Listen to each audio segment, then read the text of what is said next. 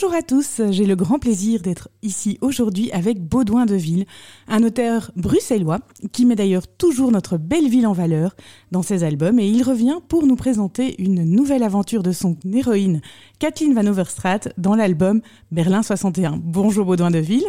Bonjour Héloïse. Alors qu'est-ce qui va arriver à Kathleen cette fois-ci? Euh, Beaucoup de choses, trop de choses d'ailleurs. Je me demande si elle n'est pas fatiguée à certains moments parce que on est quand même dans le cinquième album de, de, ces, de ces aventures. Euh, et là, on a décidé un peu de la sortir de la Belgique puisqu'elle va se retrouver à Berlin-Est en 1961. Et pourquoi est-ce que vous avez euh, décidé de choisir ce thème de la guerre froide? Euh, on avait tourné sur des sujets euh, très belges euh, pour les quatre premiers épisodes de la série et donc avec le scénariste Patrick Weber, on avait envie un peu de la faire sortir du cadre belge et de se confronter à, à un autre euh, moment important de l'histoire. Et donc cette histoire, elle commence comment?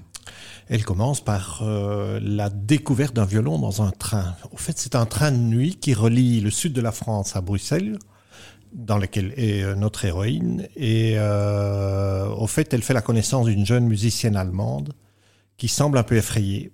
Semble être poursuivie par des gens, on ne sait pas qui encore à ce moment-là.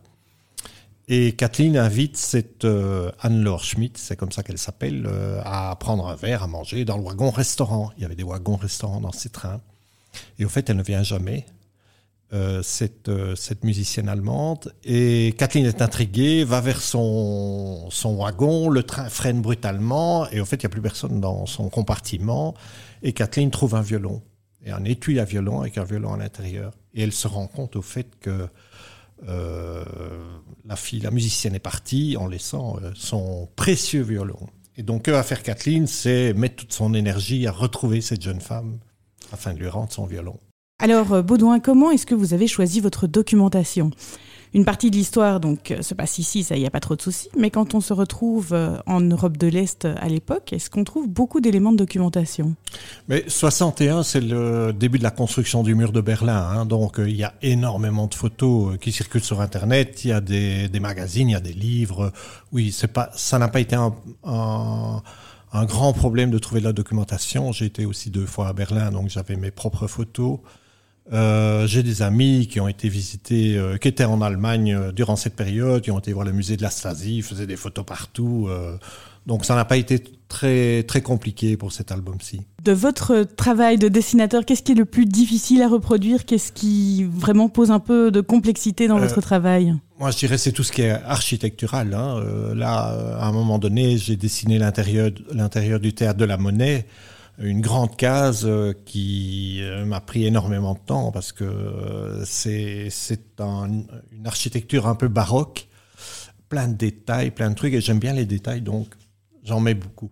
Donc ça c'est ce qui me prend le plus de temps. Et votre partenariat avec Patrick Weber, ça fonctionne toujours aussi bien? Toujours bien. Patrick est un homme charmant, donc euh, très occupé, mais il trouve toujours le temps. De, on se voit de temps en temps, on discute du scénario. On... C'est une collaboration fructueuse, euh, maintenant depuis six ans, hein, euh, Et et, qui se passe vraiment bien. Et vous avez le droit d'apporter votre pierre à l'édifice du scénario? Tout à fait, tout à fait. Le scénario est souvent discuté à trois hein, avec l'éditeur Oui. Nicolas Anspach et euh, avant de commencer à vraiment le découper et le, et le travailler, on en parle beaucoup. Ah, On mais ça, c'est très bien.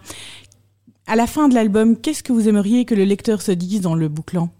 Mais ce que j'aime bien, c'est ce qu'un un prof euh, de secondaire m'avait dit une fois, tu sais, vos bouquins, ça parle de l'histoire de la Belgique, avec cette fiction, bien sûr, qui est créée euh, autour, mais ça nous permet d'expliquer des thématiques de manière simple, imagée.